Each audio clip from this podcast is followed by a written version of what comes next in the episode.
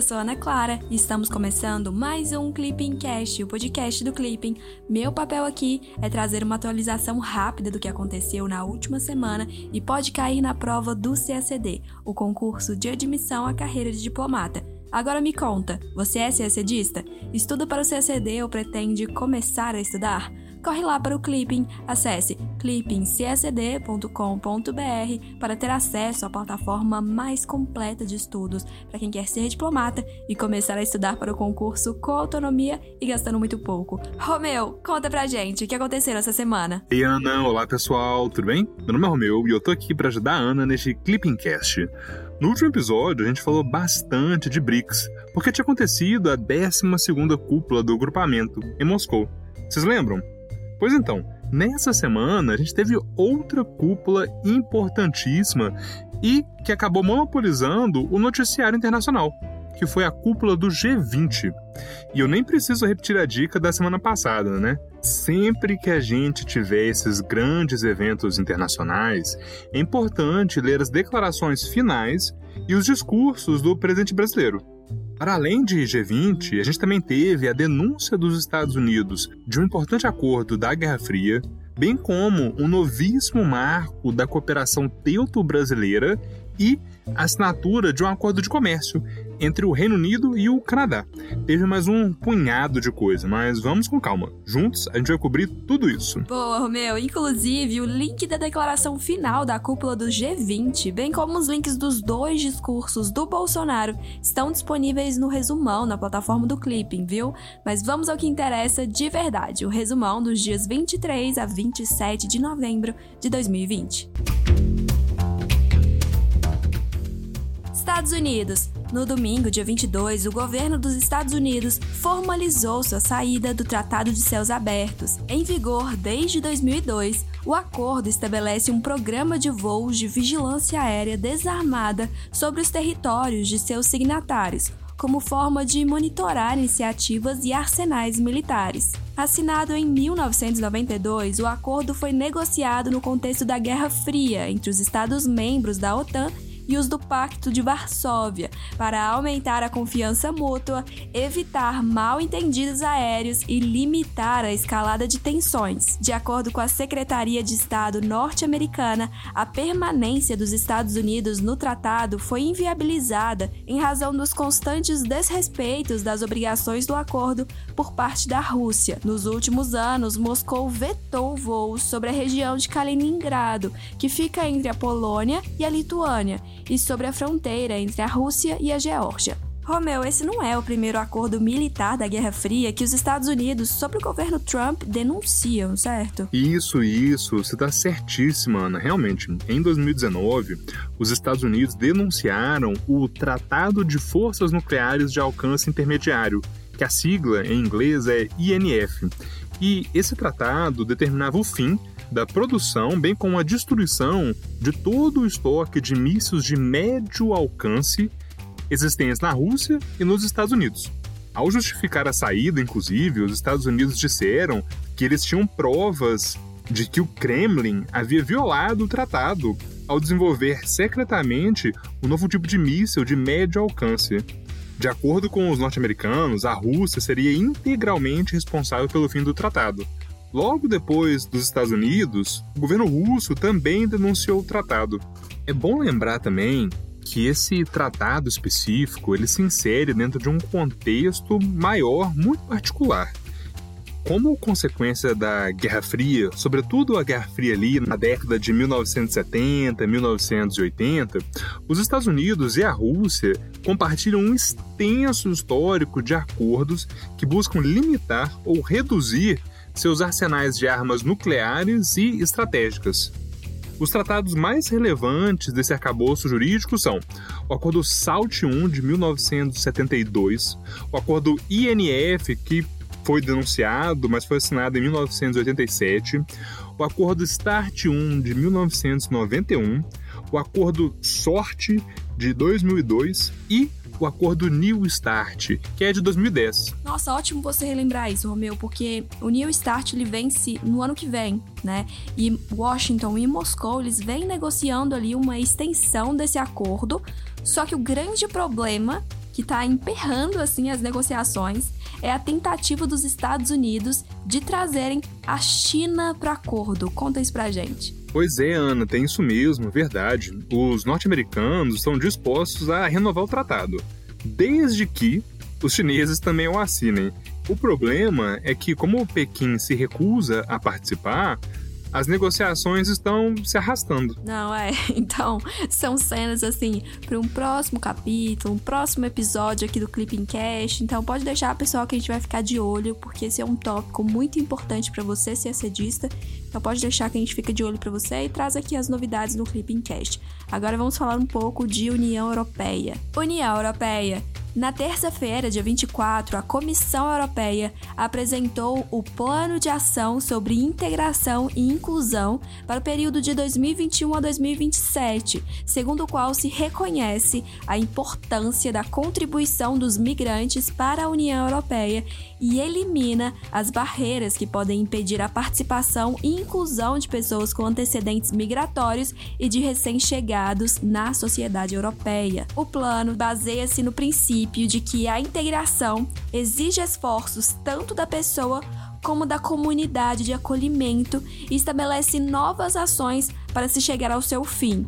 Embora os governos nacionais sejam os principais responsáveis pela criação e execução de políticas sociais, a União Europeia desempenha um papel fundamental no apoio aos Estados-membros mediante financiamento, criação de orientações e promoção de parcerias. Atualmente, cerca de 34 milhões de habitantes da União Europeia nasceram fora de seu território, cerca de 8% da população da União Europeia. E 10% dos jovens entre 15 ali e 34 anos que nasceram na União Europeia têm pelo menos um dos pais nascido no estrangeiro. Reino Unido na quinta-feira, dia 19, o primeiro-ministro do Reino Unido, Boris Johnson, anunciou o maior investimento militar feito pelos britânicos desde o fim da Guerra Fria. O plano anunciado pelo primeiro-ministro envolve a criação de um comando espacial, de uma agência de inteligência artificial e de uma força cibernética. O anúncio reforça a posição do Reino Unido como o país europeu que mais gasta em defesa, sendo 2,2% do PIB. No contexto da OTAN, os investimentos britânicos em defesa são superados apenas pelos norte-americanos. Boris Johnson também ressaltou a necessidade de o país ser fiel à sua história e apoiar seus aliados, o que pode ser considerado um aceno aos Estados Unidos. Ana, rapidinho, antes de você passar para frente, eu queria fazer uma brevíssima revisão sobre a OTAN. Eu sei que eu já falei dela diversas vezes aqui no Clippingcast, mas é muito importante lembrar e martelar isso na cabeça de todo mundo mesmo, viu? É importante lembrar que a organização do Tratado do Atlântico Norte, OTAN, é uma aliança militar que foi criada no contexto da Guerra Fria por meio do Tratado do Atlântico Norte de 1949. Seu objetivo era assegurar a paz, bem como promover a cooperação e proteger a liberdade na América do Norte e na Europa. O princípio da defesa coletiva, que está presente no artigo 5 do tratado, prevê inclusive que um ataque armado a qualquer membro da OTAN na Europa ou na América do Norte deve ser considerado um ataque contra todos os membros da OTAN. Após a Guerra Fria, a organização teve que passar por um período de ressignificação, foi para o divã mesmo, o que acabou resultando na ampliação do seu escopo de atuação.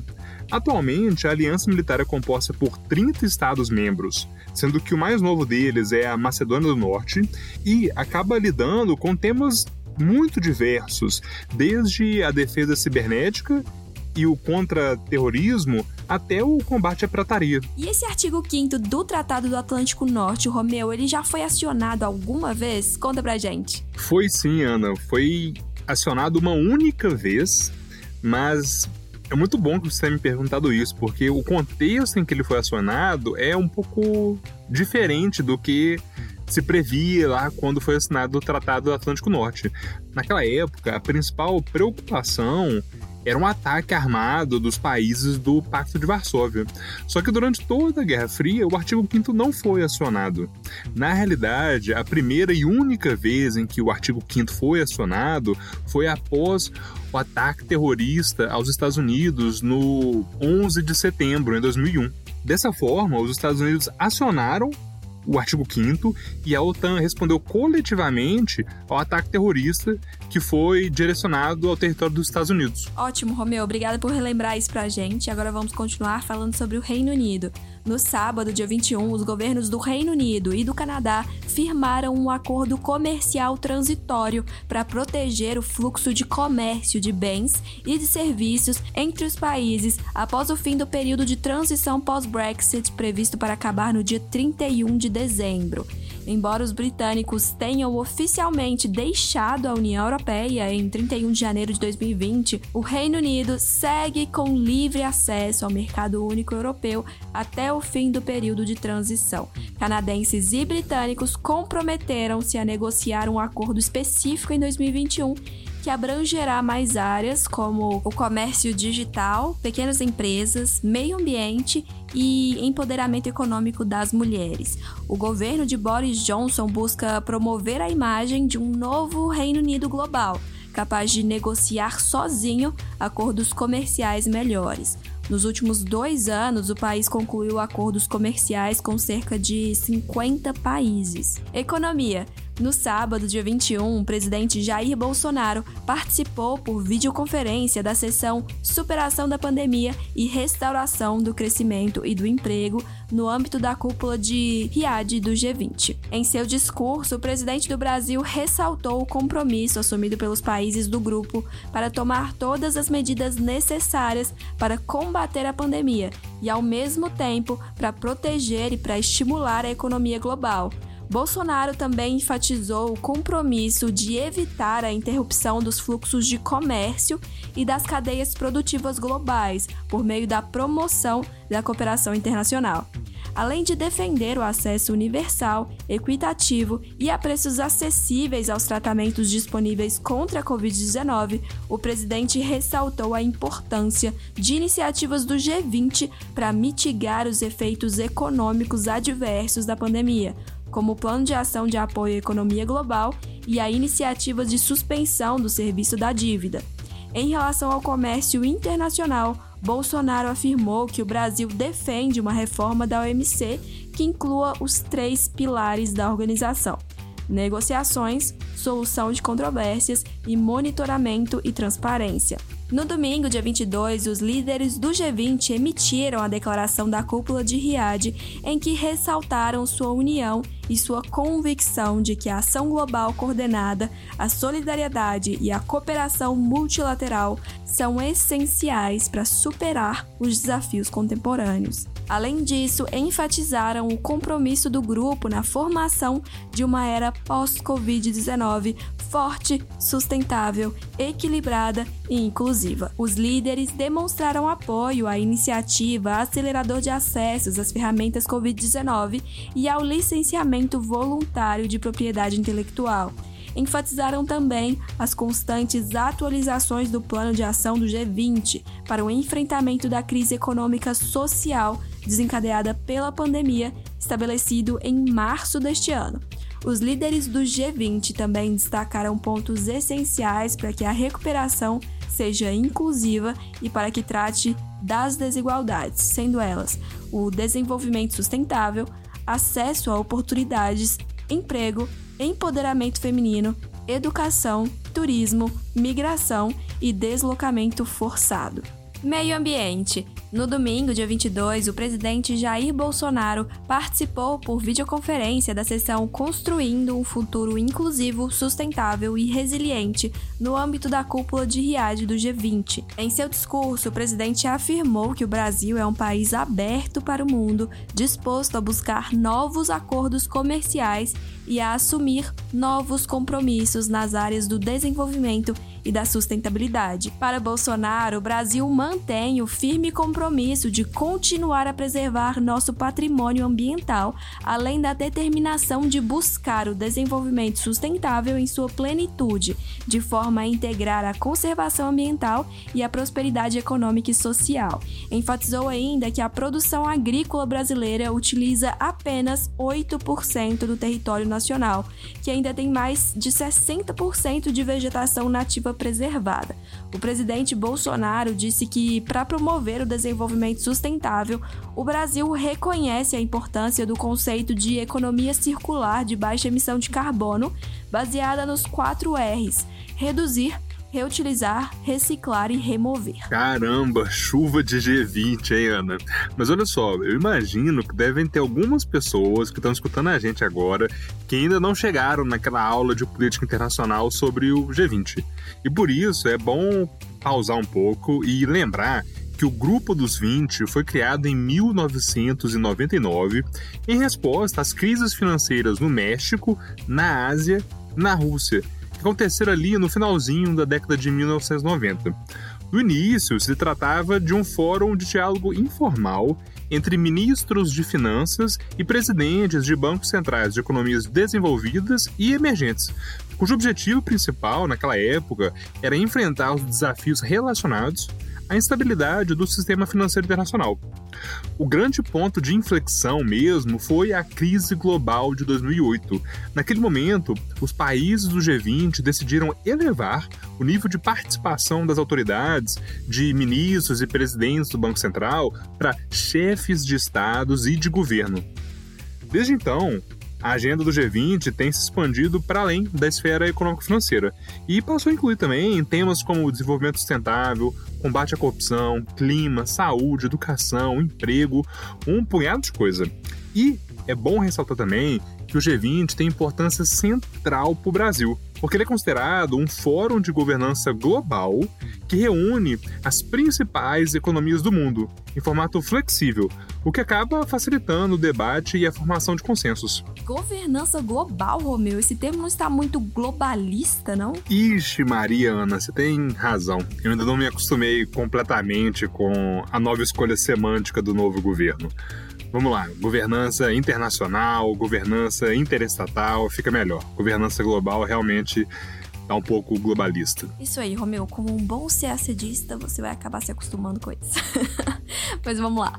Na terça-feira, dia 24, o governo brasileiro concluiu o acordo de cooperação com o Banco Estatal Alemão, KfW, que prevê a doação de até 25,5 milhões de euros ao projeto Inovação nas Cadeias Produtivas da Agropecuária para Conservação Florestal na Amazônia Legal. O objetivo do projeto é o de expandir e fortalecer práticas produtivas sustentáveis nas cadeias da carne, soja e madeira em estados da Amazônia Legal. O Itamaraty tem coordenado profícua cooperação técnica e financeira entre Brasil e Alemanha voltada ao desenvolvimento sustentável, com foco no fomento a projetos nas áreas de proteção ambiental e eficiência energética.